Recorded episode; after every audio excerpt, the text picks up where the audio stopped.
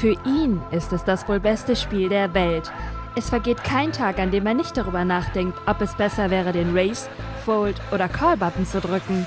Lauscht PokerStars Team Pro Online-Mitglied Felix X. Schneiders im Gespräch über Motivation, Inspiration und das Leben als Pokerspieler. Willkommen beim Grinding It Up Poker Podcast. Ja, ja, moin. Ähm, also, wir machen jetzt Pokertraining. Ich werde die Pokertrainings ab sofort, heute und in Zukunft immer so gestalten, dass wir daraus auch direkt einen Podcast machen können. Und äh, deswegen werde ich versuchen, die Hände auch immer so ein bisschen wie so ein, wie so ein Vorleser oder Vorträger einfach so äh, zu erklären, was da abgeht. Ähm, auch so ein bisschen bildlich gesprochen, dass das besser verständlich ist. Und ähm, ja, ich hoffe, das ist guter Content, den wir dann produzieren. Produzieren. So, jetzt geht's aber los. Shoutouts sind durch. Ich habe euch alle begrüßt. Jetzt habt ihr alle eure Aufmerksamkeit bekommen. Jetzt kann es losgehen. Hm, ja. Okay, also wir haben ja gestern beim Training ein paar Hände vergessen. Und zwar waren das die Hände ab Mr. Multiple. Kurz zur Erklärung. Wir machen jeden Tag um 11.11 Uhr .11 Pokertraining hier auf Twitch. Und ähm, das ist ein Live-Training als Dankeschön für meine Subs. Diese Session besteht einfach aus Handanalysen. Wir reviewen Hände, ich beantworte Fragen. Ihr könnt eure Fragen an mich oder auch eure Hände in der Twitch-App posten. Es gibt dafür extra eine App. Ähm, Im Twitch-Chat einfach Ausrufezeichen Twitch-App eintragen, da kriegt ihr einen Link. Als Subscriber könnt ihr euch dann in den Subscribers-Ordner begeben und dort findet ihr den Hands for Coaching-Chat. Da könnt ihr eure Hände dann posten, die ich dann reviewe hier in der Stunde. Ähm, außerdem könnt ihr dann natürlich auch Fragen stellen und im Voice-Chat dabei sein, wenn ihr möchtet und auch Live-Fragen stellen. Oder und euch die Perks als Subscriber runterladen. Free Guides und das PokerStars Layout gibt es natürlich auch noch gratis, was ich immer nutze, das der Robin uns gemacht hat. Alle eure Subscriber-Vorteile in der Twitch-App. So, erste Hand stammt von Bohr Reis, das ist Mr. Multiple, und er fragt, ob er in diesem Spot durchballern soll und ob der River ein Push sein kann. Und jetzt sind wir mal gespannt, was die Situation war. Wir spielen 2 Cent, 5 Cent Cash Game. Es wird zum Button gefoldet, der Open Raised auf 3 Big Blinds. Wir haben 19 suited im Small Blind. 19 suited im Small Blind geht hier in meine 3 Betting Range immer rein. Ich finde es sehr, sehr unschön, die Hand zu callen, obwohl man es kann. Es ist sicherlich okay. Es kommt vor allen Dingen darauf an, auch wer der Big Blind ist. Im Big Blind sitzt ein Spieler mit einem kleinen Stack zum Beispiel jetzt gerade. Äh, wenn wir wollen, dass wir den auch noch mit einladen, weil der im Endeffekt auch sehr häufig callen wird, wenn wir im Small Blind callen, weil er einen guten Preis bekommt dann ähm, ist ein Call okay, weil die Hand spielt sich natürlich gut Multiway. Aber generell bevorzuge ich eine 3-Bet. Ähm, die Hand macht sich sehr gut in unserer 3-Betting-Range. Und danke Haramab für die Bitbomb. Bam, Dankeschön. Handanalysen sind da, genau. 19 suited würde ich hier 3 betten und ich würde immer Pot-Size Re-Raise machen. 50 Cent wäre hier, glaube ich, angebracht. Ein bisschen mehr kann man auch ah. machen. Button called. Und wir sehen einen Flop. Bube 2, 3, 2 Kreuz. Wir floppen ein Flush-Draw mit 19 in Kreuz. Sehr, sehr gut. Ähm, der Flop ist relativ trocken bis auf den Flush-Draw. Wir nehmen ja auch den Flush-Draw ein, also können wir hier auf jeden Fall ähm, in meinen Augen klein andrücken, denn es foldet eh nicht allzu viel. Also jedes Paar wird niemals folden, ob wir groß oder klein betten, aber die Hände, die nicht getroffen haben, wo sie 7, 8 suited oder Ass 7 suited oder sowas, die werden auch sehr häufig schon gegen eine kleine Bett folden.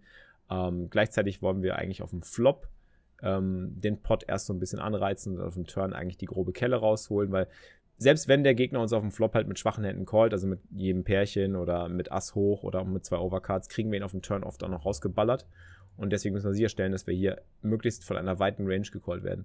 Deswegen würde ich hier eigentlich eine kleine Bet bevorzugen. Ich hätte einen Pot von 1 Dollar ungefähr so 36 Cent gebettet. Der Boris hat jetzt hier 46 gebettet, ist ein unwesentlich größer, aber das passt. Turn ist jetzt die Dame in Herz. Ähm, jetzt sehen wir zum Beispiel auch, was der Vorteil des kleinen Andrückens ist. Wir haben jetzt einen ziemlich großen Pot schon aufgebaut von 1,85. Wenn wir jetzt betten, also jede große Bet, die wir rausholen, ähm, und dann einen Push kassieren, sind wir in einer schwierigen Situation, weil auf dem Turn kommt die Dame, wir machen jetzt noch einen Open Ender dazu. Wenn wir jetzt 1,20 betten zum Beispiel oder auch so groß betten wie hier, äh, 87 Cent, ähm, und dann noch 3 Dollar dahinter halten, kann der Gegner halt all in gehen. Und wenn er das macht, haben wir eine schwierige Entscheidung, weil wir eigentlich im Endeffekt uns, uns äh, ja, die entsprechenden Pot-Odds selber gelegt haben, um dann den Call zu machen. Wir müssen dann quasi einen All-In-Call mit einem Draw. Das ist nicht so geil. Ähm, hier würde ich halt das Sizing ein bisschen anders gestalten. Ich hätte auf dem Flop kleiner gebettet und dann auf dem Turn dafür etwas größer. Ähm, weil dann ist die Fold Equity auch sehr viel größer. Also hier ist Fold Equity da, Leute, auf dem Turn. Weil Dame ist eine Scare Card für seine Range. Also ähm, alle Bube X-Kombinationen außer Dame Bube sind jetzt natürlich auch weiterhin unter Druck. Pocket Pairs, die unter dem Buben irgendwie den Flop gecallt haben, werden jetzt folden. Ass hoch wird oft folden und so weiter. Also jetzt haben wir massive Fold Equity auf dem Turn und die sollten wir nutzen. Ähm, deswegen eignet sich aber auch die kleine Flop-Bet wesentlich besser. Und River ist natürlich extrem nice. Wir machen unseren Flush. Ich denke, wenn er uns zweimal callt, hat er ja in den meisten Fällen entweder einen Buben oder er hat halt irgendwas geslowplayed. Er kann auch ein Set haben. Er kann auch irgendwie ähm, Ass-Dame gefloatet haben und Ass-Dame getroffen haben auf dem Turn. Er kann Top-Pair haben. Ich denke, wir haben hier einen ziemlich klaren Push. Wir wollen Value von Two-Pair, von ähm, geslowplayten Sachen. Wir wollen Value von einem Buben vielleicht sogar, der uns nicht glaubt. Ähm, wenn wir jetzt checken, glaube ich nicht, dass wir ihn dazu bekommen, eine Hand in einen Bluff zu verwandeln. Also ich glaube, ich sehe keinen Mehrwert in dem Check. Wir haben einen Flush gemacht und äh, wir repräsentieren jetzt sowieso schon eine Hand, die einen Bluff darstellt, im Endeffekt einen Bluff darstellen kann, also All-In. All-In ist für mich hier klare Sache. Und der Gegner zeigt leider Bube 8 in Kreuz, also hat auch einen Flush gemacht, aber so ist es halt. Stufe 2 Sub ist da. Danke für den Hammertag beim Bro Battle. Ferdinio, wir haben Ferdinio kennengelernt, der war beim Bro Battle, der war bei mir im Team. Ähm, und der hat sich richtig gut geschlagen. Ähm, und äh, ja, aber echt geil, dich kennenzulernen, Bro. Das ist echt mega nice. Danke dir, Mann, dass du dabei warst. War super. Hat echt mega gebockt am Samstag. Ferdinio hat uns äh, die Ehre hochgehalten, weil wir dann im Endeffekt dadurch Zweiter wurden. Mega nice. Ich bin wieder als, ich bin als Zweiter raus. Bin ich als Erster raus? Nee, hier kannst du echt nichts machen. Also 19 zu gehört einfach durchgefeuert hier zwei Jahre ist echt krass, Mann. Es gibt schon so viele Subs inzwischen, die schon so treu und so loyal und so lange dabei sind. Das ist echt Hammer. Also vielen Dank an euch. Vielen Dank an dich erstmal und natürlich auch vielen Dank an alle anderen, die so lange schon dabei sind. Ich weiß das sehr, sehr zu schätzen. So, Shadow87 spielt das Weekly Stars Rewards Free Roll. Ein Free Roll ist natürlich immer interessant, weil ein Free Roll hat eine andere Dynamik als ein normales Turnier. Ähm, hier wird gelimpt in UTG, Blinds sind 60, 120, wir haben einen Stack von 4800. Ähm, es gibt noch einen Limp am Cutoff. Ich denke, hier können wir auf jeden Fall ein großes Race veranschlagen. Pot wäre wahrscheinlich dann so 555 plus. Also ich würde dann so raisen auf knappe 600, 700 vielleicht. 360 ist viel zu klein. Das Problem ist, dass du jetzt den Leuten einfach einen so guten Preis gibst. Du wirst immer einen Call bekommen, du holst zu wenig Value aus deiner Hand, du baust den Pot nicht groß genug auf, du willst mit Jacks einfach einen riesen Pot basteln. Du willst am liebsten sogar auch zwei Folds sehen, out of position, das ist völlig okay, weil dann nimmst du halt einfach 555 Chips for free mit, was schon mehr als ein Zehntel deines Stacks ist aktuell. Du hast ja einen knappen Stack von 5000. Und das ist ein riesen Reingewinn, den du, den du halt mitnehmen kannst. Plus, du willst eigentlich maximal einen Gegner haben. Wenn du jetzt auf 360 Race kriegst du wahrscheinlich zwei oder drei Calls. Jetzt hast du Glück, weil der Big Blind geht all in. Aber wichtig ist hier auch zu verstehen, dass äh, dieses Sizing extrem suboptimal ist, wenn man da out of position ist. Gerade im Small Blind. Out of position immer noch was drauflegen. Mindestens Pot. Ich kann immer nur wieder sagen, wenn ihr out of position seid, orientiert euch an der Größe des Pottes. Pottet, macht als Minimum Pot ihr gebt den Leuten sonst zu gute Odds, zu guten Preis. Die Pötte sind dann Multiway. Ihr habt eine Hand, die will Heads abspielen, die will isoliert spielen und so weiter. Und der Big Blind geht jetzt hier all in für seine 2700 Chips. Der Limper foldet, beide Limper folden. Und hier haben wir einen ganz einfachen Call, denke ich. Ähm, Im Big Blind wird er, wird er sicherlich auch gerade in einem Free Roll, also erstmal in einem Free Roll, okay, sagen wir so, in einem nicht-Free Roll wird hier eine Pushing Range von knapp mehr als 20 Big Blinds. Das sind ja insgesamt so 22, 23 Big Blinds, die hier gepusht werden. Wir haben geraced und der Big Blind pusht seine 22, 23 Big Blinds. Das wird er sicherlich auch mit Zehnern machen, das wird er sicherlich auch mit Neunern machen, das wird er sicherlich auch mit Ass König und Ass Dame machen. Das wird er vielleicht sogar mit Ass Bube suited machen in normalen Turnieren. In einem Free Roll werden wir hier noch ganz kranke andere Sachen sehen. Da werden Leute wahrscheinlich auch Ass 3 reinstellen und dementsprechend sind wir fast immer mit unserer Equity sehr weit vorne ähm, vielleicht auch manchmal nur ein Coinflip, aber wesentlich klare Edge. Also, das ist eine klare Edge. Das ist auf jeden Fall eine klare Edge, die wir hier generieren durch den Call. Definitiv. Und er hat Ast. Ey, ich hab die Hand nicht gesehen und er zeigt Ast 3. Ich sag gerade, er geht manchmal auch mit Ast 3 all in. das ist so geil. Aber er hat auch wirklich wieder Ast 3. Es ist so, es ist so Free-Roll-Style einfach. Also, in einem normalen Turnier ist es auch schon ein Call. Da ist man dann vielleicht nicht so super happy. Dann hat er wahrscheinlich halt auch manchmal Damen, König, Asse, klar. Und wir flippen halt sehr häufig gegen Ass König, Ass Dame. Aber er hat auch einfach mal Ass 3 und das ist ein easy Call. Und wir hitten den Jack auf dem River, Flop ist Ass, River ist Jack, sehr gut. Der Call ist definitiv richtig. Bin mir nicht sicher, der Spieler war immer eher sehr loose unterwegs. Also gerade dann erst recht Shadow und vor, vor allen Dingen schon dreimal in einem Free Roll. Also typischer Free Roll-Tipp. Ähm, in Free Rolls könnt ihr mit so richtig starken Händen, 10er aufwärts, könnt ihr eigentlich nicht viel falsch machen. Wenn ihr so irgendwie einen Stack von 30 Big Blinds habt oder weniger, ähm, wenn die Dinger reingehen, macht ihr nie einen großen Fehler. Da bin ich mir super sicher. Äh, da könnt ihr mich beim Wort nehmen. Zehner aufwärts, Ass König und auch schon Ass Dame ist oft, oder Ass Dame suited zumindest. Aber fangen wir erstmal an. Zehner aufwärts Ass König, das ist eure Premium Range. Das benennt man so beim Pokern die Premium Range und die Premium Preflop Range. Und wenn ihr mit den Händen irgendwie von der Entscheidung gestellt werdet, ob es reingeht für 30 Big Blinds oder weniger, könnt ihr gerade in einem Microstakes oder Freeroll Turnier, wo es einfach um wenig geht und wo die Leute sehr, sehr loose und sehr, sehr äh, unberechenbar spielen, könnt ihr niemals viel falsch machen und ähm, müsst euch da nicht irgendwie vorwerfen, dass ihr irgendwie das hättet sehen müssen, dass der Gegner da eine bessere Hand hat oder dass er, dass er da irgendwie Ass oder König hat oder was weiß ich. So ist es halt.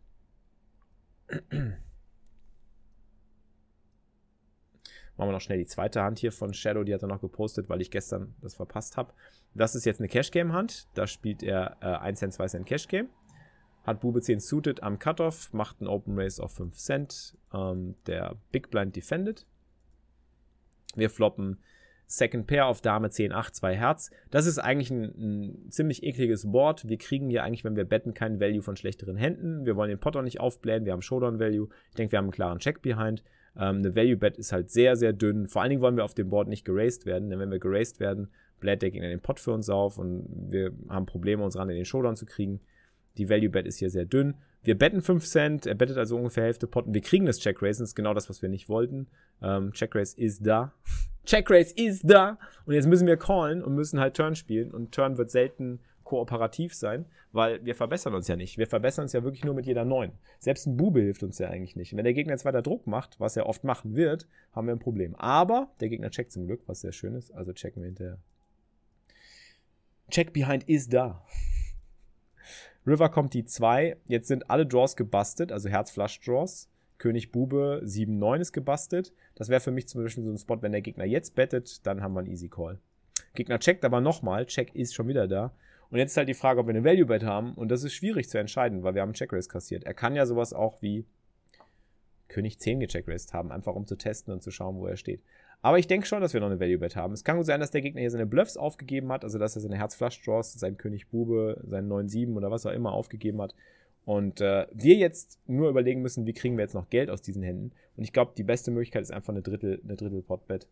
Ähm, können ganz klein andrücken hier auf dem River, nochmal 12 Cent oder sowas. Ich denke, wir können dann auch überlegen, wenn wir die 12 Cent betten und der Gegner raised uns, also Gehen wir mal davon aus, was würde er mit seinen stärksten Händen machen auf Dame 10, 8, 2, 2, wenn das Board so ausläuft. Da er Flop gecheckraced hat und Turn Check Check spielt und River, also Turn Check spielt und River Check spielt, würde er wahrscheinlich keine Dame haben, würde er wahrscheinlich auch keine super starke Hand haben. Und wenn wir jetzt auf dem River dann nochmal anspielen und er raced, dann heißt das eigentlich eher, dass er, dass er einen geplatzten Draw hat. Und er hat Pocket Dreier, zeigt Pocket Dreier für den kompletten Bluff. Warum auch immer er Pocket Dreier auf dem Board raced, man weiß es nicht genau. Ähm, aber wie man sieht, hätte er uns in einen sehr schwierigen Spot drücken können. Stellt euch mal vor, er hätte jetzt Flop gecheckraced, wir hätten gecallt, Turn, er ballert weiter, wir callen, wir improven nicht auf dem River, er bettet nochmal. Gut, das machen die wenigsten, das macht eigentlich kaum einer. Aber hätte, hätte Fahrradkette. Er hätte es tun können. Und das ist eine Hand, mit der wir das nicht vertragen können. Deswegen muss man überlegen, welche Handkategorien packt man in welche Ranges. Und Bube 10 ist an der Stelle mit Second Pair und Gutshot eigentlich eine Hand, die in den Showdown will oder zumindest gucken will, ob sie sich improved. Oder ob sie vielleicht auf dem River dann noch dünnen Value rausholen kann. Weil unser Kicker spielt ja nicht mehr auf dem Board. Unser Kicker spielt ja nicht, also gegen jede 10 ähm, sind wir halt ähm, in einer, in einer, in einer Split-Pot-Situation wegen 2-2 auf Turn River. Weil wir spielen ja dann, außer wenn er König 10 oder Ass 10 hat, also gegen 10-9 zum Beispiel haben wir, haben wir ähm, eine Teilung. Ähm, und dementsprechend kriegen wir eigentlich nicht mehr wirklich Value von schlechteren Händen. Also können wir eigentlich nur noch wirklich Check Behind oder ein Drittel Pot spielen oder so. Das Einzige, was übrig bleibt.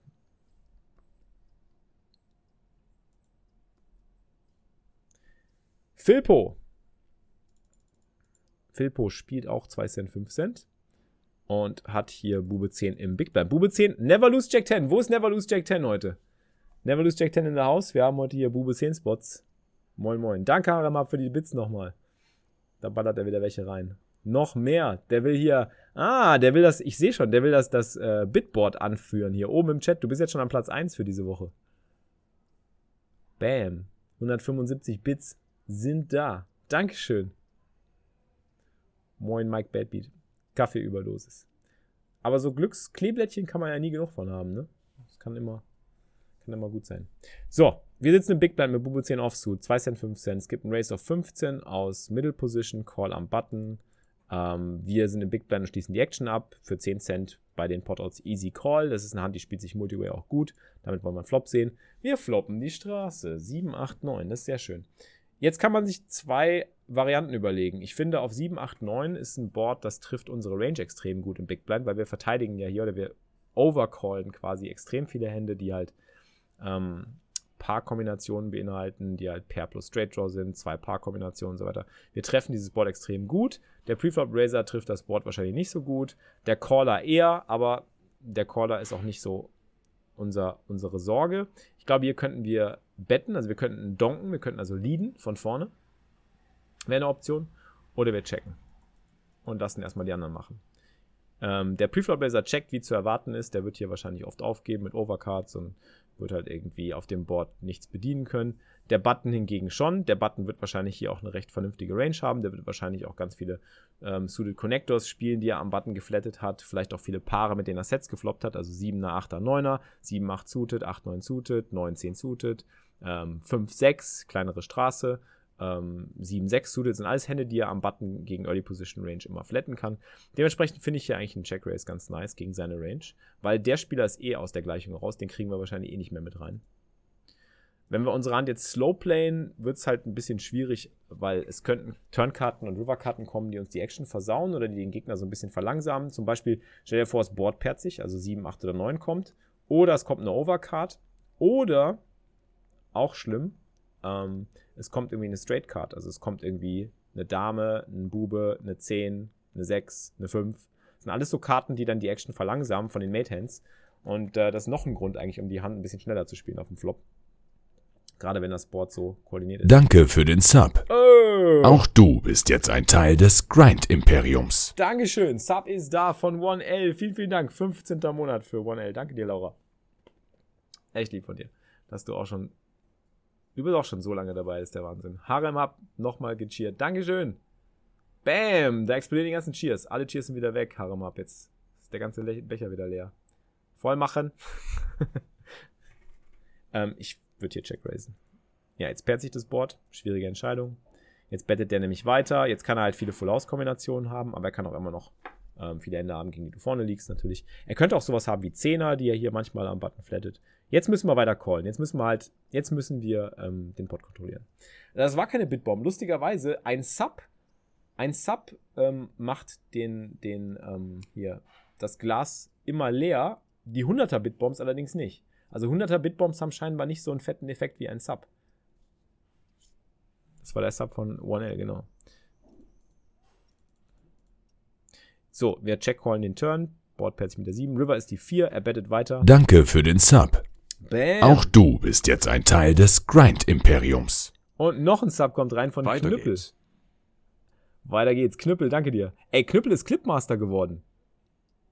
Knüppel, du bist Clipmaster, hast du es gesehen? Sehe ich jetzt erst. Wahnsinn. Was hat das mit den beiden neuen Emotes auf sich? Da ist man einmal krank und schon ist alles neu. Wir haben am Sonntag bei der Scoop, bei dem, bei dem Run, den wir hatten, wo ich irgendwie so deep war in dem Phase 1 Turnier, ähm, hatten wir erstmal einen neuen Insider kreiert, weil der Alex Bochmann war da und Niki äh, und wir zu dritt waren irgendwie so in so, weiß nicht, wir waren so läppsch. Ähm, ich habe die ganze Zeit angefangen, ist da zu sagen und Niki auch. Niki ist halt so irgendwie, geht da voll ab auf ist da. Ist da, ist da, ist da. Und dann haben wir ist da kreiert und dann hat uns jemand ist da gemacht als Emote. Und dann habe ich gesagt, ey, weil wir jetzt ein neues Emote hochgeladen hatten mit ist da, ähm, weil man kann es halt mit allem kombinieren, ne? Ist da, Final Table ist da, Cash ist da, Kroko ist da, Training ist da.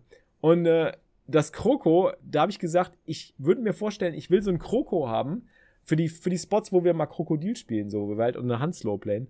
Will ich mal so ein Kroko mit verschränkten Armen mit einer Sonnenbrille haben. Und dann hat der Seymour, der beim, äh, beim Full House SP ein 109er Ticket fürs Main Event gewonnen hat, der hat das 109er Ticket ge ge äh, gewonnen und dann das, das Main Event gespielt. Hat dann, während er wahrscheinlich das Main Event gespielt hat, oder danach noch, ich habe keine Ahnung, wie er das gemacht hat, dieses Kroko-Emote selbst gezeichnet. Und gesagt, dass er Grafiker ist und da äh, ein paar Ideen hatte. Und jetzt werde ich mit dem nochmal sprechen. Da werden wir uns noch ein paar coole, coole Emotes einfallen lassen, wahrscheinlich für die Zukunft. Weil ich glaube, so ein Kroko-Thema, das, das passt einfach. Kroko-Thema passt. Kroko ist da. Leute, Kroko ist da. Ist einfach geil. Einfach Hammer, was diese Community ins Leben ruft, ey. Ist unglaublich. Unglaublich. Da sagst du was, da sagst du irgendwie so, hey, ich, ich würde mir so, einen, so einen Kroko vorstellen.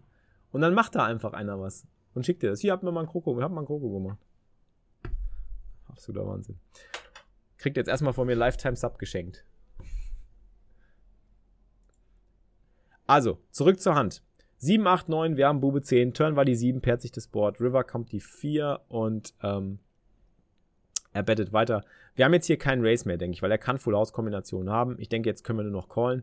Ähm, wenn sich das Board nicht gepaart hätte, hätten wir wahrscheinlich einen Check-Race All-In machen können. Äh, jetzt wird es schwierig, weil er kann halt 9er, 8er, 7er haben. Ähm, die Frage ist, kriegen wir jetzt noch Value von 10ern? Kriegen wir Value von 9, 10? Kriegen wir Value von 8, 9? Ist dünn. ist ganz dünn. Man könnte noch argumentieren, dass man hier vielleicht von diesen Händen Value kriegt. Aber wir blocken ja auch Zehner und Buben gleichzeitig, weil wir Bube 10 in der Hand halten. Also es ist eher wahrscheinlich, dass er hier blufft oder er hat tatsächlich ein Full House. 7x-Kombinationen, 7-6. Wir kriegen vielleicht noch Value von 7-6. Das kann natürlich sein. 7-6 können vielleicht noch callen. Und er hat tatsächlich das Full gemacht. Also ich würde auf jeden Fall Flop-Check raisen. Da sieht man, ich finde, also die Hand ist gut gespielt. Ähm, du hast die einfach Check-Call, Check-Call, Check-Call gespielt. Ähm, du willst aus der Hand auch nicht raus, weil du schlägst ja noch einige Hände, die er haben kann, inklusive der Bluffs. Du schlägst 8, 9, du schlägst vielleicht auch mal ab und zu Pocket 10er. Aber er wird natürlich auch oft ein Full House haben. Manchmal hat er auch die kleinere Straße mit 5, 6. Und da du ihn hast betten lassen, äh, kann er ja immer noch alles Mögliche betten. Und das ist ja auch das Gute daran, dass du, äh, dass du Leute betten lässt, also dass du die Handrange von den Leuten weit lässt. Weil je weiter du die Handrange der Leute lässt, desto eher bist du dann auch noch gut mit deinen starken Händen weil sie eben Bluffs haben können, weil sie schlechte Hände haben. Wenn du irgendwo ein Race einbaust, sieht es wieder anders aus. Aber wichtig finde ich, ist das Check Race auf dem Flop. Ich würde auf jeden Fall dann für ein Check Race gehen.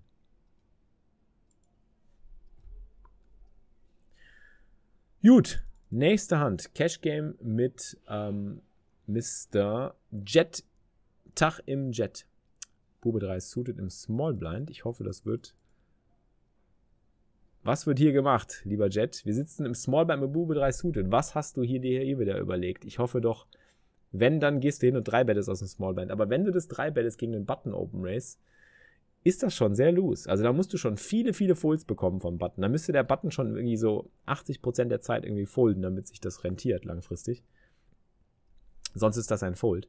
Das kann man machen, Bube 3 Suited zu re-raisen als Bluff hier, aber nur mit der Intention, dass man wirklich ganz klar ausnutzen möchte, dass der Button Zulus open raced und einfach sehr oft weglegt.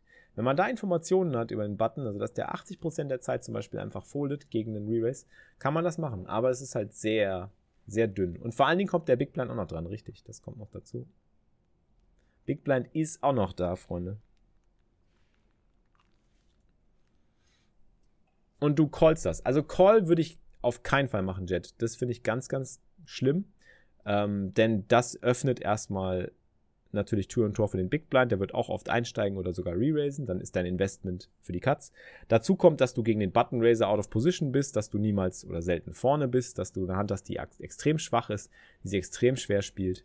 Und jetzt musst du die Hand auch noch Multiway spielen, weil der Big Blind auch noch einsteigt. Lustigerweise floppen wir einen Flush. ähm, aber ich glaube, der Jet weiß selber. Der Jet weiß selber Bescheid, dass das einfach ein Fold ist. Jack 3 suited. Kann man drei Betten Preflop. Da würde ich einen Pot Size re-raisen. Also einen Dollar als, als, als Re-Raise Bluff. Ist völlig okay, das als Re-Raise Bluff zu spielen. Aber dann eben mit der Intention gegen den Button, weil der so loose Open Race dann so viel foldet. So, jetzt, da wir aus dem Small Bank geholt haben, nochmal ganz kurz zurück aufzugreifen, diese Donk-Bet-Strategie, also Leaden aus, dem, aus den Blinds heraus, macht ja in Multiway-Pötten oft Sinn, wenn wir versuchen, die Steuerung der Hand wieder zurück zu übernehmen. Also wir haben jetzt Preflop nur gecallt ähm, und können jetzt quasi das Ruder wieder übernehmen, können die Initiative wieder reißen, indem wir aus dem Smallband dann leaden.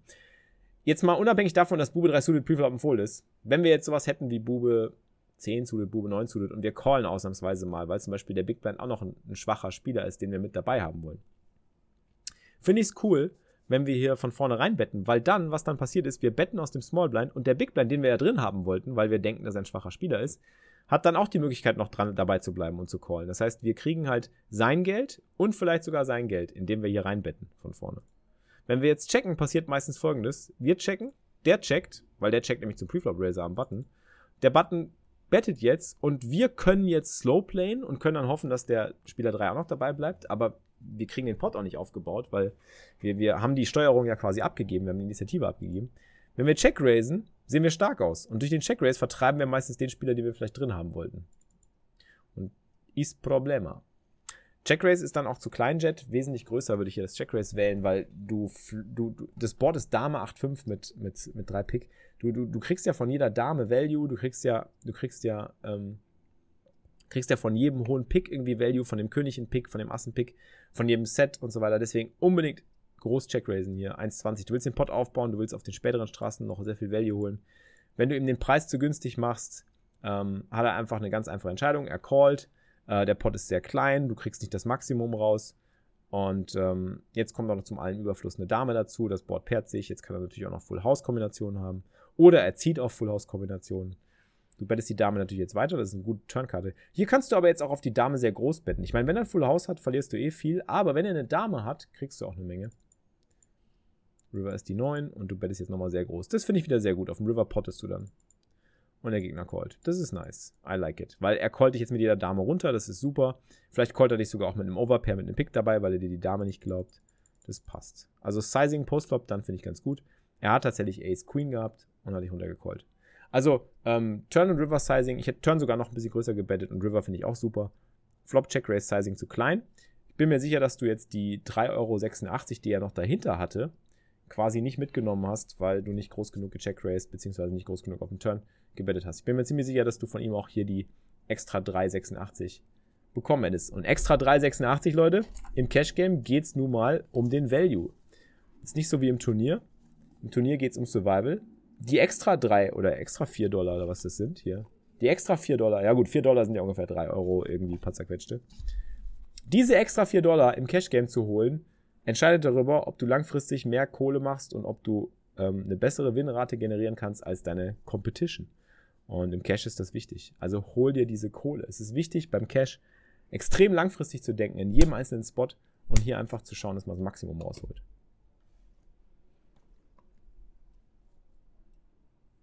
Ach so, Snarly, ich habe gestern gesagt, dass heute kein Stream ist. Ja, ich dachte halt, ich hatte, ich hatte heute so viel auf dem Programm und so viel auf dem Schirm und ich dachte irgendwie, ich komme nicht durch und schaffe das sonst nicht. Ähm, Termine, Termine, Termine. Äh, aber das äh, hat sich alles äh, ergeben, dass das, dass das besser passt und ich dadurch noch ein bisschen Zeit für den Stream habe. Also bin ich dann einfach mal trotzdem um 11.11 Uhr live gegangen. Aber ich werde nachher äh, etwas früher aufhören müssen. Und werde dann äh, etwas früher abhauen. Aus Gründen. Ja. Ich dachte schon, sind Frauen im Spiel. Wer weiß, wer weiß. Was könnte das sein? Was könnten es für Gründe sein? Das sind Fragen. Das Kroko weiß es. Hier. Kroko, Kroko weiß Bescheid. So. Ja, den hier. Okay, weiter geht's. Hm, Hansi Wurst hatten wir gestern gemacht. Das Sammy hatten wir gemacht. Fox hatten wir gemacht. Das war nämlich gestern alles, ne?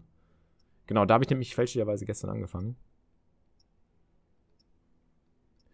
Leute, wir sind da was am Plan dran. Ich kann euch das nicht sagen. Ich darf es euch nicht sagen, aber ihr wisst ja, es kommt auch noch ein Announcement auf euch zu, ne? Ich will ja nichts sagen, aber es kommt noch ein Announcement auf euch zu diese Woche. Wir haben ja am Samstag gesagt, ja, wir machen ein fettes Announcement und dann haben wir gesagt, ja, wir announcen, dass wir nächste Woche am Donnerstag was announcen.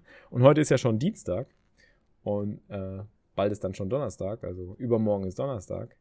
Und deswegen kann es gut sein, dass ähm, da etwas auf euch zukommt, was sehr, sehr wichtig ist. Steuererklärung ist auch, ja, Steuererklärung ist auch immer so eine Sache, die muss auch gemacht werden. Die Steuern müssen auch gemacht werden. Gott, ey, ich das hasse. Das hasse ich so sehr. Das ist das Allerschlimmste. Ich hasse es so sehr. So, das war gestern auch, das hatten wir auch Mr. Multiple, das war Xfix approved. Saladier, Filpo hatten wir auch, oder?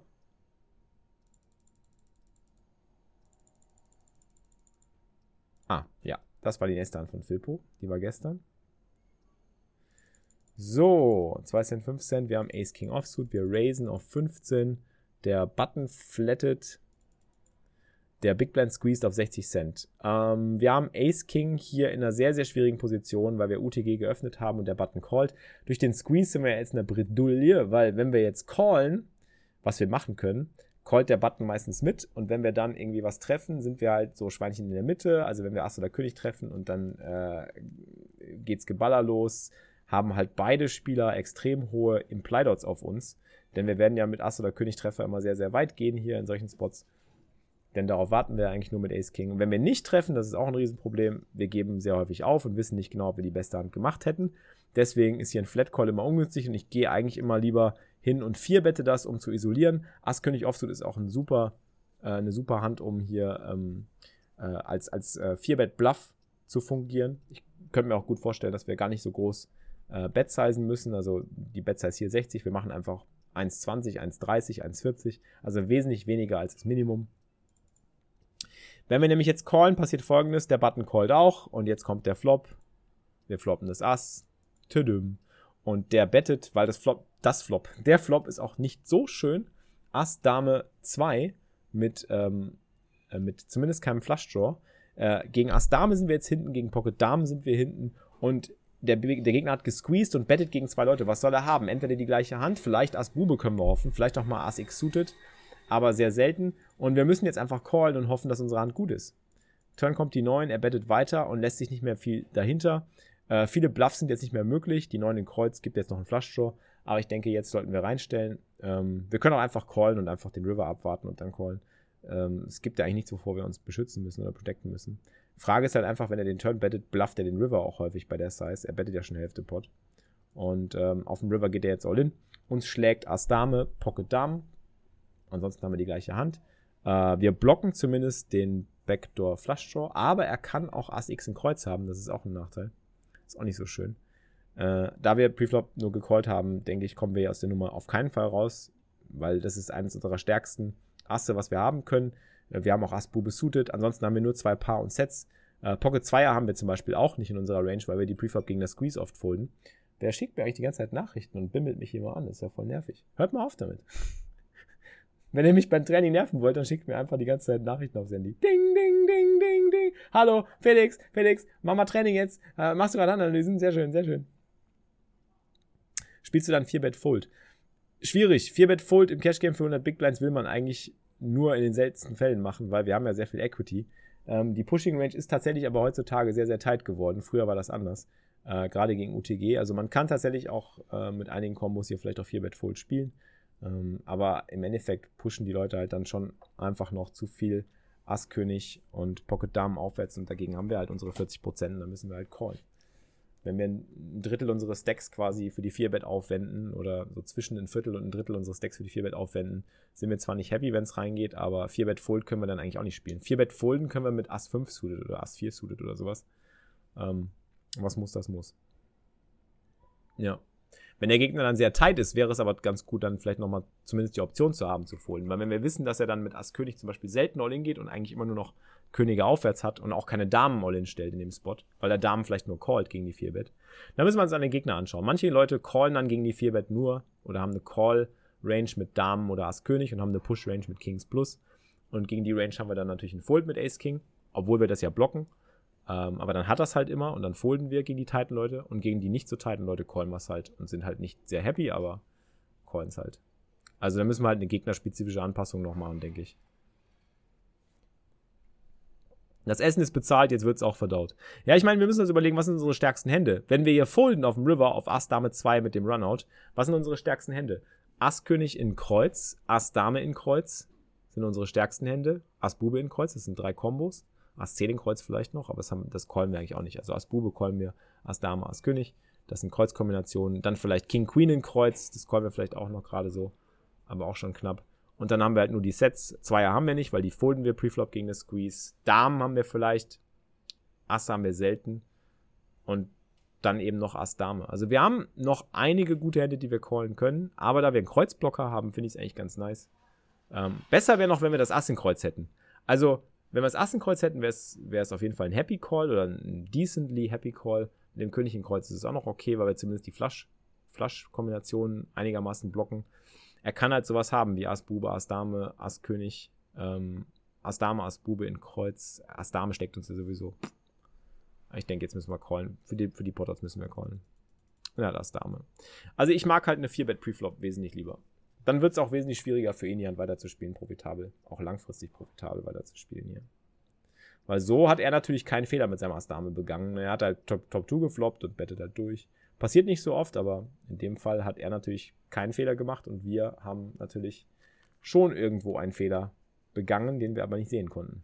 Den wir nicht wirklich als, als solchen erkennen konnten. Deswegen manchmal ist es halt schon so, manchmal will man im Poker, glaube ich, auch so die, die einfache Entscheidung vor, vor die profitablere Entscheidung stellen, äh, wenn man die Gegner nicht kennt. Also wenn man die Gegner nicht kennt, weiß man zwar, dass manche Entscheidungen profitabel sind, aber dann ist die einfache Entscheidung trotzdem ähm, oft die, die praktischere. Was ist mit Spuckeimern? Tonka, Final Two Tables im 1K Main. Ah, nice. Im Scoop Main. Heute Abend geht das weiter, ne? Wahnsinn. Wahnsinn. Wahnsinn. So. Aces, Leute. Ähm, von Saladir. Ähm, Saladir, du hast dich mit nur 50 Big Bands eingekauft, wenn ich das richtig sehe. Das würde ich dir nicht empfehlen. Ich glaube, du bist ja als Paysafe Card Bankroll Grinder hast ja schon eine ordentliche Bankroll aufgebaut. Ich würde mich an einem Full Ring Cash Game Tisch auf jeden Fall Full Stacked einkaufen. Das ist ganz wichtig. Ähm, denn mit 50 Big Blinds hast du Schwierigkeiten, musst dir eine andere Strategie überlegen. Also in einem No-Limit-Hold im Cash-Game würde ich erstmal empfehlen, mit 100 Big Blinds zu starten und das zu lernen. Die Short-Stack-Strategie kann man auch probieren, aber die hat halt sehr variierende Ansätze. Und da musst du halt in jeder Stack-Größe oder Größenordnung musst du halt deine, deine Handranges anpassen. Und das ist nicht schön. Das ist ja wie so bei Turnierpoker. Da musst du halt gucken, was machst du mit 30 Big Blinds, was machst du mit 80 Big Blinds, was machst du mit 60 Big Blinds und so weiter. Es ist immer einfacher am Anfang zu lernen, was man mit 100 Big Blinds macht. Oder eben generell immer auf 50 Big Blinds raufzukaufen und diese 50 Big Blinds Strategie zu lernen. Aber es ist wesentlich schwieriger. So, ähm, mit 100 Big Blinds wäre das immer eine 3-Bet. Für als Short Stack könnte es durchaus mal Sinn machen, hier die Kroko Aces mal zu krokodilen. Also einfach nur zu flatten. Aber ansonsten wäre eine 3-Bet immer wesentlich profitabler. 12 Cent ist auch zu klein hier wieder. Also das Sizing ist wieder zu klein, was du machst. Äh, das gibt dem Gegner einfach, du siehst ja, die, die Potters sind gigantisch. 21 Cent in dem Pot, er muss 6 Cent nachlegen. Er kriegt bessere Potters als 1 zu 3. Äh, da kann er nichts folden und muss auch nichts folden. Und was er dann trifft, und wenn er dich damit stackt, hast du halt einfach äh, einen, einen riesen Nachteil generiert für dich.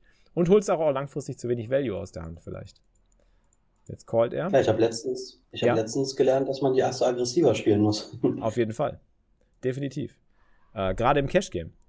Also in, in Turniersituationen haben wir schon oft drüber gesprochen. In Short-Stack-Turniersituationen kannst du sie halt relativ passiv oder auch mal tricky und trappy spielen, im Kroko-Style. Oder du kannst sie auch klein drei betten oder so. Du kannst halt so ganz, ganz fiese Moves dir ausdenken, weil du Short-Stack bist, geht dann meistens eher auf den Flop rein, das ist nicht mehr so schlimm. Dann sehen die Leute ihre Turn Rivers nicht mehr. Aber hier sehen wir ja, was das Problem ist, ne? Äh, wir drei Betten zu klein und der Flop kommt Bube 9-6 mit 3 Herz. Wir haben natürlich den Nutflush Draw dazu, aber der Gegner kann halt natürlich auch viele Hände haben, die uns überholen können oder jetzt schon besser sein können. Also 9er, 6er, Buben, Bube 9. Äh, er kann auch einen Flush fertig haben. Ähm, und es ist einfach zu wenig. Also wir müssen da auf jeden Fall mehr Gas geben. Im Cash Game ist halt, denkt immer dran, ans langfristige Geld drucken. Beim Cash Game müsst ihr Geld drucken. Ihr wollt ja in jedem Spot das tun, was euch langfristig die meiste Kohle einbringt. Also, das ist so wie, wenn ihr irgendwie jetzt gerade irgendwie, weil jemand unbedingt ein Brötchen haben will äh, und nicht so viel Kohle dabei hat, äh, sagt ihr, ja, komm, dann nimm das Brötchen für 12 Cent.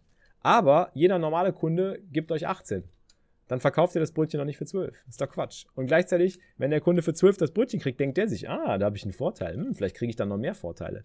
Und dann guckt er sich den Flop an und auf einmal seid ihr in einer blöden Situation. Ähm, und auch hier wieder, Check Behind gefällt mir auch nicht. Da auf jeden Fall eine Bet bringen, weil schlechte Rennen gibt es ja genug. Wie sind da mehr? Also Bube X, jeder Flush Draw. Ähm, es gibt so viele Kombinationen, die dich hier callen werden. Jedes Pocket Pair mit einem Herz, ähm, jedes höhere Herz, jeder Bube, vielleicht sogar Straight Draws. Auf jeden Fall betten. Und jetzt kommt eine fiese Turnkarte, wie du siehst. Das ist der, der zweitgrößte Nachteil. Also hier haben wir echt mal wieder eine Hand, lieber Saladier, für Cash Game, ähm, wo du siehst, welche Gefahren entstehen, wenn du deine Hände sehr passiv oder nicht aggressiv genug spielst. Ähm, du erlaubst den Gegnern Karten zu gucken, du baust den Pot nicht auf, du holst zu wenig Value aus der Hand, aus deinen Brötchen. Viel zu wenig Value aus den Brötchen. Du wirst sehr, sehr häufig ausgesackt werden, wenn du ihnen die freien Karten gönnst. Jetzt musst du wieder, jetzt checkst du wieder hinterher. Und äh, auf dem River gehst du jetzt hin und pottest und hoffst, dass er dann natürlich mit jedem Paar callt, was sicherlich okay ist. Aber äh, ich bin sicher, wenn er jetzt hier callt, wenn er jetzt hier callt, hättest du wahrscheinlich alles haben können. Bin ich mir sehr sicher. Was hat er gezeigt? Ach, guck mal da. Guck mal, was er gezeigt hat. Der hatte Damen. Und was hast du nicht gekriegt? Ja, das ist das, das, ist das Wichtigste, was man beim Cash Game nämlich nicht gekriegt hat. Das ist das Wichtigste. Was du beim Cash Game dir nicht holst, das macht dich aus als Spieler. Das definiert, wer du dann am Ende bist. Bist du jemand, der irgendwie langfristig äh, Break-Even spielt, Minus spielt? Ähm, weil nicht gewonnenes Geld ist auch verlorenes Geld, genau wie verlorenes Geld auch gewonnenes Geld ist. Also, das muss man sich immer klar machen. Du willst beim Cash Game in jedem Spot das Maximum rausholen, wenn du kannst, und das Minimum verlieren, wenn du weißt, dass du hinten bist oder wenn deine Range oft hinten ist. Du willst langfristig denken und langfristig arbeiten. Deswegen maximier immer deine Bet-Sizings, maximier immer deine, deine Investitionen, äh, wenn du weißt, dass du vorne bist und äh, minimier sie, wenn du weißt oder wenn es Indikatoren gibt, dass du hinten bist. Oder wenn es starke Indikatoren gibt, dass du hinten bist. Das ist Cash Game. Cash Game dreht sich eigentlich alles nur darum, eben zu, zu maximieren, den EV zu maximieren. Beim Turnierpoker taktierst du viel mehr. Beim Turnierpoker verzichtest du in manchen Spots auf, auf maximalen Value, weil du vielleicht eben Preissprünge noch mitnehmen musst oder weil vielleicht ähm, du die Chips noch für später brauchst, weil ein besserer Spot kommt in einem Turnier und so weiter. Das sind alles so Sachen, die du, die du in einem Turnier irgendwie taktieren kannst. Beim Cash geht es nicht um Taktik. Beim Cash geht es einfach erstmal darum, grundsätzlich deine Strategie klar zu haben und mit der Strategie halt immer versuchen, das Maximum rausholen. Und erst wenn du dann wirklich klare Informationen über den Gegner hast, zum Beispiel, dann einfach ähm, ein bisschen umpolen. Oder die, die Strategie anpassen. Oder die Taktik eben auch anpassen, dann vielleicht in dem Spot gegen diesen speziellen Gegner. Also auf jeden Fall, ähm, ja, lass dich geärgert, das kann ich mir vorstellen. Aber ist ja auch gut. Wenn man sich ärgert, dann lernst du wenigstens was draus. Das ist das Schöne. Ich meine, es ist ja eine Hand so, du hast die gewonnen und du hast, du hast den Pot mitgenommen und vielleicht würden sich manche jetzt hier denken, hey, die Hand habe ich ja äh, gut gespielt, ich habe gewonnen und ähm, ja, bin zufrieden mit der Hand und schauen dann gar nicht mehr drauf, dass sie eigentlich irgendwie viel mehr hätten rausholen können. Es ist auch wichtig, halt manchmal halt Hände zu checken, wo du, wo du vielleicht nicht unbedingt immer nur verloren hast, weil die meisten Leute geben halt Hände zur Analyse, wo sie, wo sie Kohle verloren haben. Ähm, und denken dann irgendwie, ja, ich müsste jetzt erstmal checken, kann ich hier vielleicht noch raus oder, oder hätte ich hier was anders machen müssen, weil ich habe keinen Bock zu verlieren. Aber verlieren gehört ja zum Spiel dazu. Wichtig ist nur zu entscheiden, bist du langfristig oft genug vorne, hast du langfristig das Maximum rausgeholt oder das Minimum verloren. Und umgekehrt eben dann zu schauen, wo du bei guten Händen noch mehr hättest rausholen können, ist auch wichtig. Flop auf jeden Fall Bett, ja. Du, also erstmal Preflop. Es fängt ja bei Preflop an. Guck mal. Preflop raised du auf 18 Cent, nicht auf 12. Mindestens das Dreifache in Position. Damit kannst du schon mal als Richtwert arbeiten. Steht auch alles im Red Guide drin, Leute. Zieht euch den Red Guide nochmal rein. Äh, ich glaube, du hast doch Stufe 2 Sub, Isaladia. Red Guide, durcharbeiten. 3 Bet in Position sollte mindestens das Dreifache sein. Ein bisschen weniger, ein bisschen mehr kann man, kann man irgendwie noch anpassen, je nach Stack Size. Out of Position Pot. In Position 18 Cent, genau. Und dann auf dem Flop bettest du einfach knapp Hälfte Pot. Vielleicht sogar ein Drittel. Hier mit dem Ass in Herz kannst du sogar ein Drittel Pot setzen. Äh, weil das animiert den Gegner vielleicht noch Loser zu callen mit sowas wie Dame 10 ohne Herz oder vielleicht hat er auch mal einfach so ein Pocket Pair ohne Herz und callt dann eine kleine Bet. Ähm, und selbst wenn, wenn ein Herz dabei ist, ist es ja gut für dich, weil du hast ja das erste Herz. Also wenn Herz als, auf dem Turn kommt oder auf dem River. Und hier hättest du dann einfach schön durchziehen können. Bet, Bet, Bet und dann kriegst du alles rein.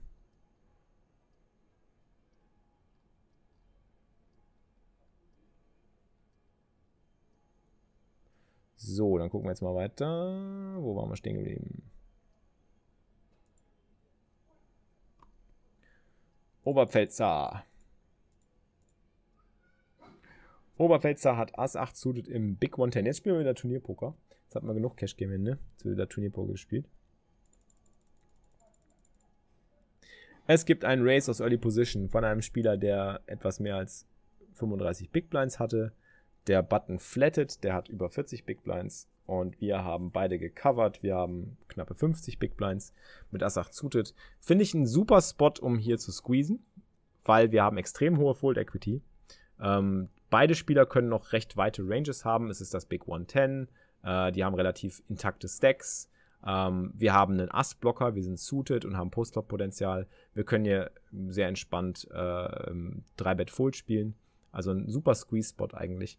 Callen würde ich, ähm, würde ich hier selten im Small Blind, weil wir die Action nicht abschließen und der Big Blind dann noch mit rein kann. Das ist wieder das gleiche Prinzip, was wir vorhin schon gesprochen, besprochen hatten. Small Blind Strategien einfach sollten generell eher aggressiv sein als passiv, weil wenn du sie passiv wählst, steigt halt der, der Big Blind zu oft ein oder squeezed vielleicht. In diesem Fall hat du Glück. Er foldet. Und wir floppen den Nutflush. Das ist nice. Jetzt, da wir wieder gecallt haben, Lead-Strategie finde ich auch wieder ganz nice. Also wir könnten ja wirklich mal so mit einem kleinen, mit einem kleinen Bettchen, könnten wir den Pot anfüttern, so ein Drittel Pot oder so, 600 reinliehen, weil das ist halt ein scary Board, wo auch oft hinterher gecheckt wird.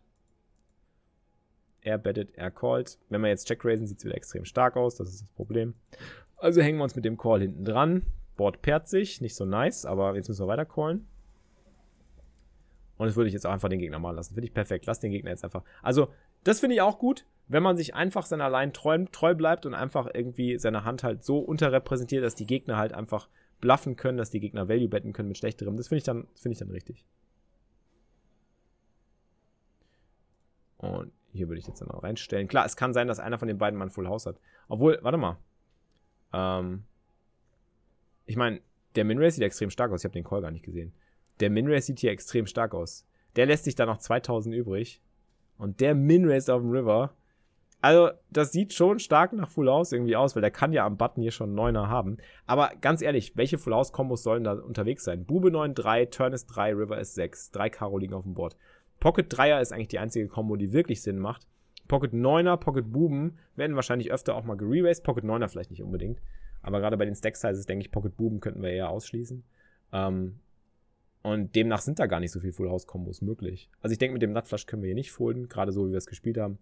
Weil er hat uns wahrscheinlich auch nicht wirklich auf dem Schirm, weil wir immer nur gecallt haben und hat halt jetzt auf dem River Min Race gespielt und versucht jetzt wahrscheinlich irgendwie den, den Rest da reinzubekommen. Jetzt hast du den Rest auch noch reingestellt. Und er zeigt sogar die 3. Also zeigt sogar eine Hand, mit der wir gar nicht gerechnet haben. 3, 4 suited. Ja, also zumindest bist du deiner Linie dann treu geblieben. Das passt. Wunderbar. Ähm, Preflop bin ich nicht so ein Fan. Ähm, und Flop finde ich auch eine Leadbet ganz nice. Moin Fred Bob übrigens, auch am Start hier. Bro Battle, der, die Bro Battle Leute alle reprä am repräsentieren. Ferdinio war schon da oder ist noch da, ist da. Fred Bob ist da. Ah, ihr connectet hier schon in Brandenburg. Ihr kommt da aus, aus der Berliner Ecke. Ist ja geil. Community Connects. Super geil. Nice, nice. Bin raus. Bis heute Mittag, Evil Will. Bis später. Geilster Lehrer Deutschlands. The Teacher. Teacher ist da. Haramab, geilster Lehrer. Nach meiner ehemaligen Französischlehrerin, die war heiß. Ja, das sagt man mir oft. Sagt man mir oft. Besonders wenn ich beim Friseur war. Teacher ist da. Ah, Ponziol, du kommst auch aus Berlin. Ja. Ah, cool. Ey, wir haben müssen wir eigentlich mal irgendwie viel mehr, viel mehr, wir müssen vielleicht, vielleicht noch viel mehr irgendwie in, in Deutschland organisieren. So, deutschlandweite Poker Bros Tour. In Berlin gibt es Community Habt ihr eigentlich schon mal gesprochen wegen dem Treffen, was du letztens meintest? Auf jeden Fall wollen wir es machen, aber äh, konkret jetzt noch nicht. Ich denke, das nächste Treffen wird dann auch wieder in, Aachen stattfinden, im Casino. Okay. Aber wer weiß, wir können vielleicht auch mal so einen Stop in Berlin machen. Ich habe mir letztens mal die Casino-Seiten von Berlin angeguckt. Das ist echt äh, grausam. Also man sieht da nicht mal die Turnierstruktur und die Seite sieht aus wie 1990. Das ja, ist ja. irgendwie ganz komisch. Ja, also so sind die Casinos. Aber ähm, äh, Spielbank Berlin soll, glaube ich, ganz gut sein. Also habe ich Gutes drüber gehört bisher. Ich war noch nicht drin, aber vielleicht können wir mit denen auch mal, auch mal sprechen, ob wir da irgendwie was machen können. Spielbank Berlin. Dann treffen wir uns alle da.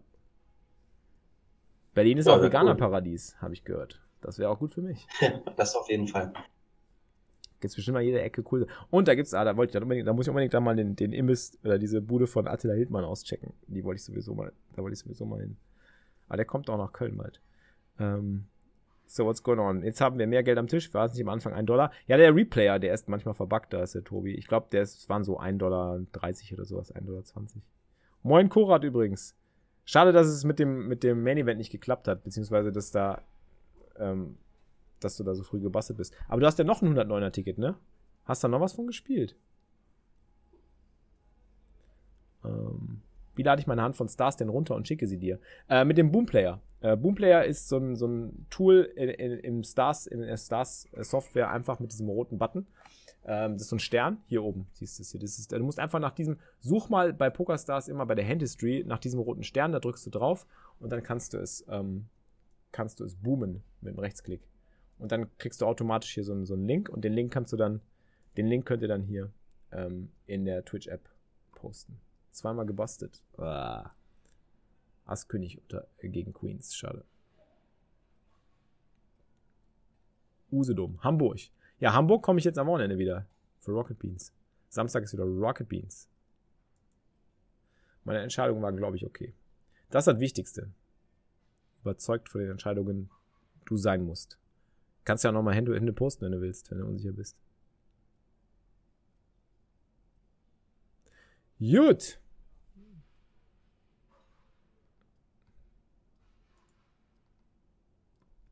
So, dann machen wir die noch hier von Audi Race. Das ist aber der Cash Game, aber ich glaube, Oberpfälzer war noch dran. Genau, Oberpfälzer hat noch eine zweite Hand.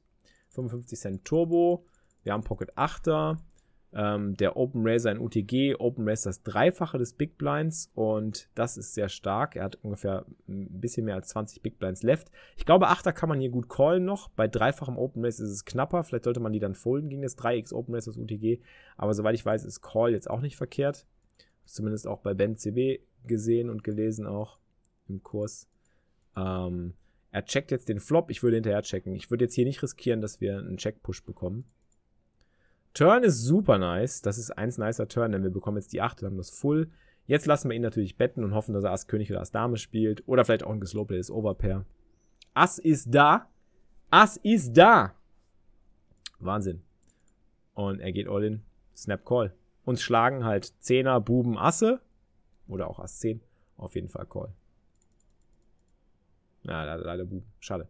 Ja, das ist halt einer der Gründe, warum man so gegen Early Position dann auch mal Achter überlegen sollte zu folden. Bei dem 3x Open Race hier auf jeden Fall eine Notiz schreiben, dass der dreifachen Open Race macht mit Pocket Jacks aus erster Position bei 20 Big Blinds. Das ist eine wichtige Notiz.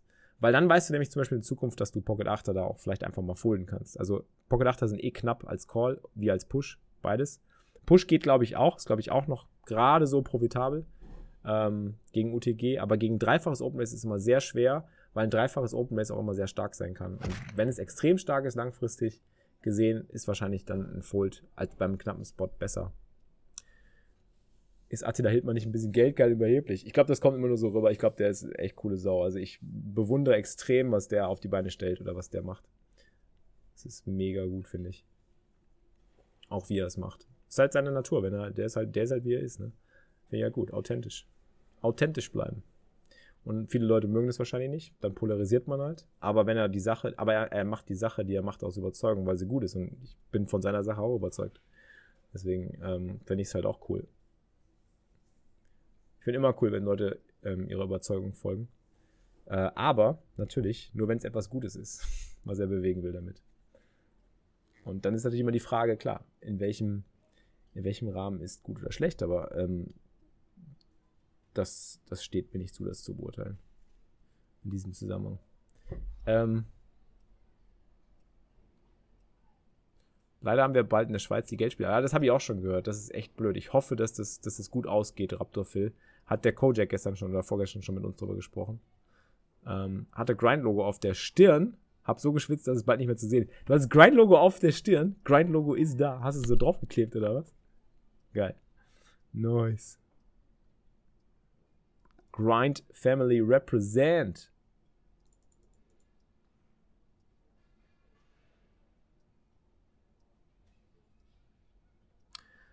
Ähm, das, was du gerade schreibst, Ponzi, das ist nicht, nicht legitim, ne? Also gerade Warum ich dann noch den DNS-Server benutzen, den ich möchte? Ähm, ja. Muss, muss, dann, muss dann nicht den vom Provider nehmen? Aber das ist eine, eine VPN-Verbindung, oder? Quasi. Nee, ist einfach nur, worüber halt äh, der DNS aufgelöst wird, also der Hostname. Das ist nur eine DNS-Sperre, was sie in der Schweiz wollen.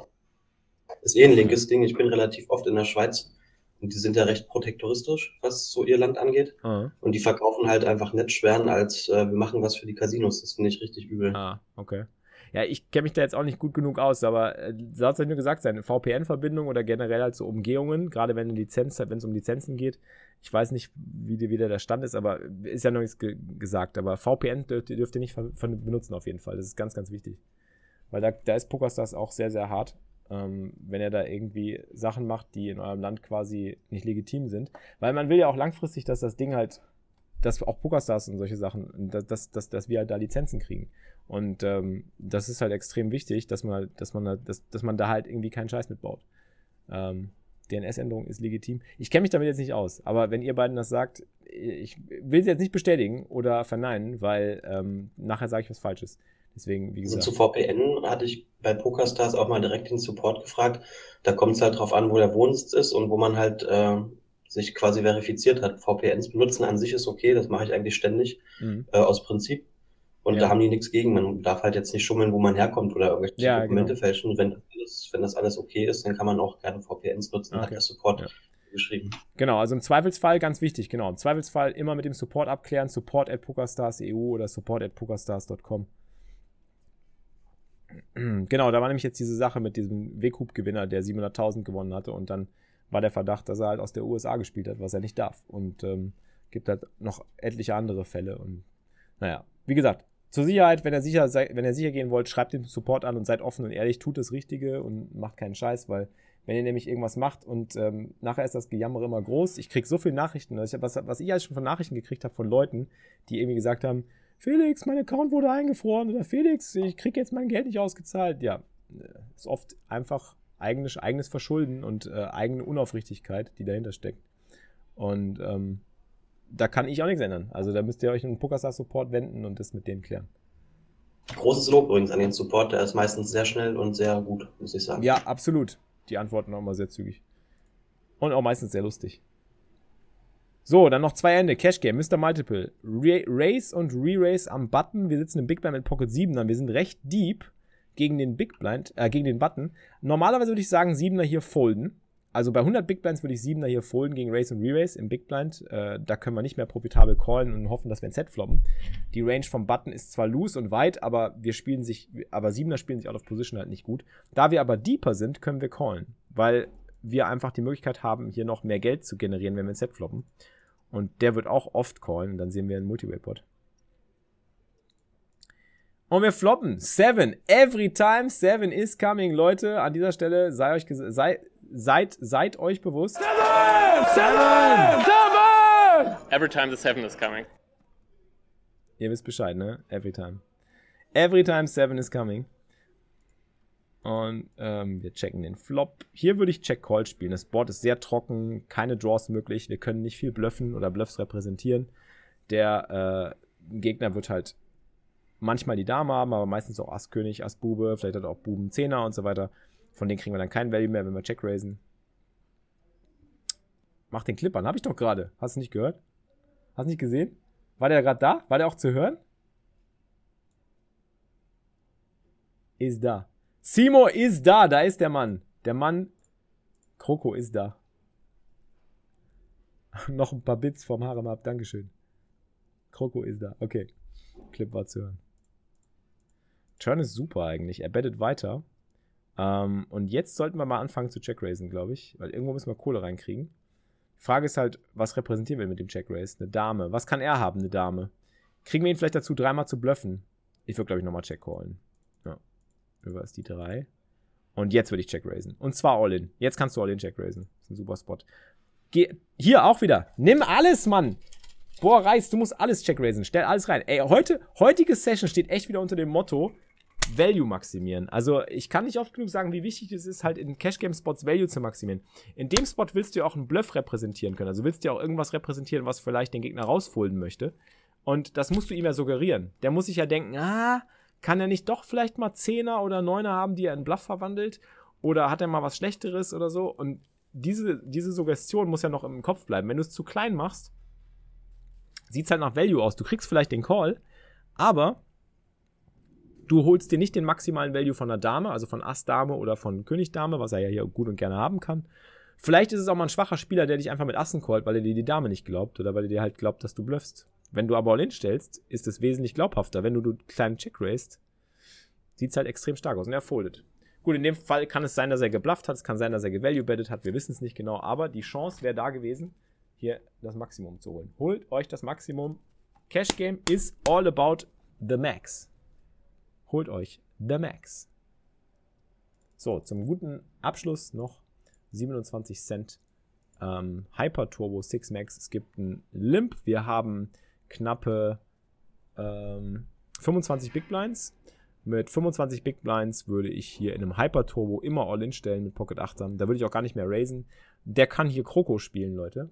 Ähm, ich will jetzt nicht, dass wir dann gleich alle ähm, Kroko-Emotes in den Chat spammen müssen, aber limpen würde ich auf keinen Fall. In einem Hyper sind Achter viel zu viel wert. Hyper Turbo ist so schnell die Struktur, die Ante ist so groß, es ist so viel Dead Money im Pot, wie du siehst. Es sind ja schon 12.000 Chips im Pot und die Leute hinter dir haben auch wesentlich oder unwesentlich weniger bzw. mehr Chips als du. Ähm, also musst du hier extrem aggressiv sein mit deinen guten Händen und Pocket Achter sind einfach so stark, die müssen rein. Also die würde ich einfach, einfach reinballern. Reinballern. Jetzt macht er's er versucht jetzt hier Staubsauger zu spielen. Das ist Staubsaugerstrategie. Alle limpen. Er sagt sich, Ass 5 ist gut, ich bin all in, weil ihr beide alle nur gelimpt habt und das halt Schwäche indiziert. Der Smallbein hat nur aufgefüllt.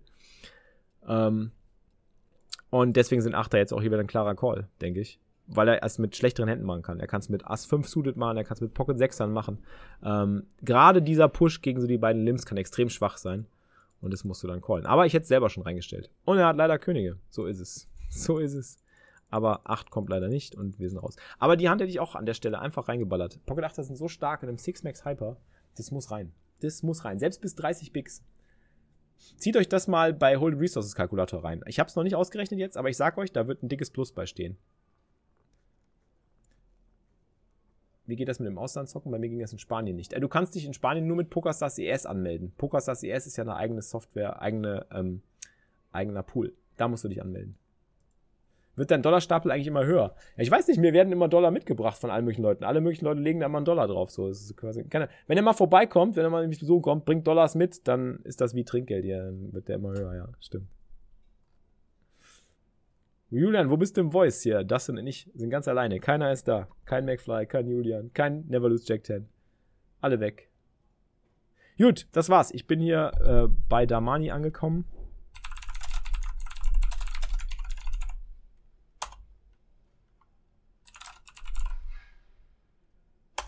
So, habe ich geschrieben. Ich danke euch fürs Zuschauen. Jetzt gibt es Vodcast. Jetzt gibt es Wodka. Jetzt gibt es Vodcast. Jetzt mache ich schnell Vodcast rein. Äh, um drei bin ich wieder da und spiele noch eine Runde. Äh, spiele noch eine Runde. Äh, ich weiß nicht, entweder, entweder ein paar Hypers oder ein bisschen Cash Game. Also maximal bis fünf wird heute gestreamt. Dann bin ich weg. Äh, Felix, würdest du dich als Poker süchtig bezeichnen? Ja, aber im absolut positiven Sinne. Diese Pokersucht, die ich habe oder der ich fröne schon seit zwölf Jahren, die hat mich zu dem Menschen gemacht, der ich bin. Also ohne Poker äh, könnte ich nicht und ohne Poker will ich auch nicht, weil Poker, finde ich, hat Jay Nendes super geil formuliert. Muss ich auch wieder kopieren von Jay Nendes, weil das ist eine geile Aussage, die sehe ich ganz genauso. Poker ist das beste Tool zur Selbstverbesserung. Äh, durch Poker habe ich so viel in meiner Persönlichkeit und meinen Gedanken, meiner Art und Weise über die Welt zu denken, meinem, meinem Optimismus auch ähm, gearbeitet oder arbeiten können an so vielen Baustellen. Äh, ich finde es einfach, Poker ist das geilste Tool zur Persönlichkeitsentwicklung, muss ich sagen. Ganz einfach. Und deswegen liebe ich es auch immer noch so sehr. Habe ich gerade auch auf Facebook gepostet heute Morgen. Guckst du Facebook? Geh mal, geh mal Facebook. Ähm, und auch auf Instagram habe ich die beiden Posts gemacht. Ist einfach so, ist das beste, beste Schule des Lebens ist Pokerspielen.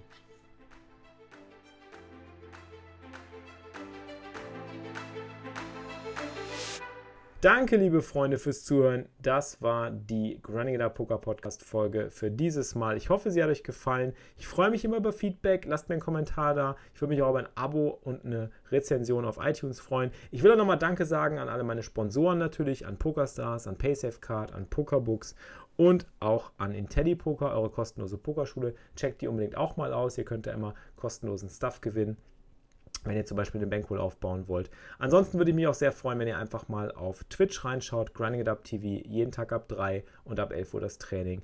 Auf YouTube sind wir natürlich auch vertreten, Hashtag Grinding It Up. Falls ihr den Twitch-Stream nicht schauen könnt, seht ihr alle Highlights dort. Und ansonsten wisst ihr, wie ihr mich erreichen könnt, Social Media, at xflix, egal wo, Instagram, Facebook, Snapchat und auch auf Twitter. Tweetet mich an, schreibt mir, lasst es mich wissen. Wie sieht es bei euch aus? Was hat euch der Podcast gegeben? Und was würdet ihr gerne hören, sehen? Ich würde mich über alles Feedback freuen. In diesem Sinne, macht's gut, einen schönen Tag, einen schönen Abend, einen schönen Morgen, eine schöne Woche, einen guten Grind. Euer Flix. Das war's für dieses Mal, liebe Pokerfreunde. Ihr habt immer noch nicht genug? Mehr Poker-Content mit Felix bekommt ihr täglich um 15 Uhr live auf grindingitup.tv. Bis zum nächsten Mal beim Grinding It Up Poker Podcast.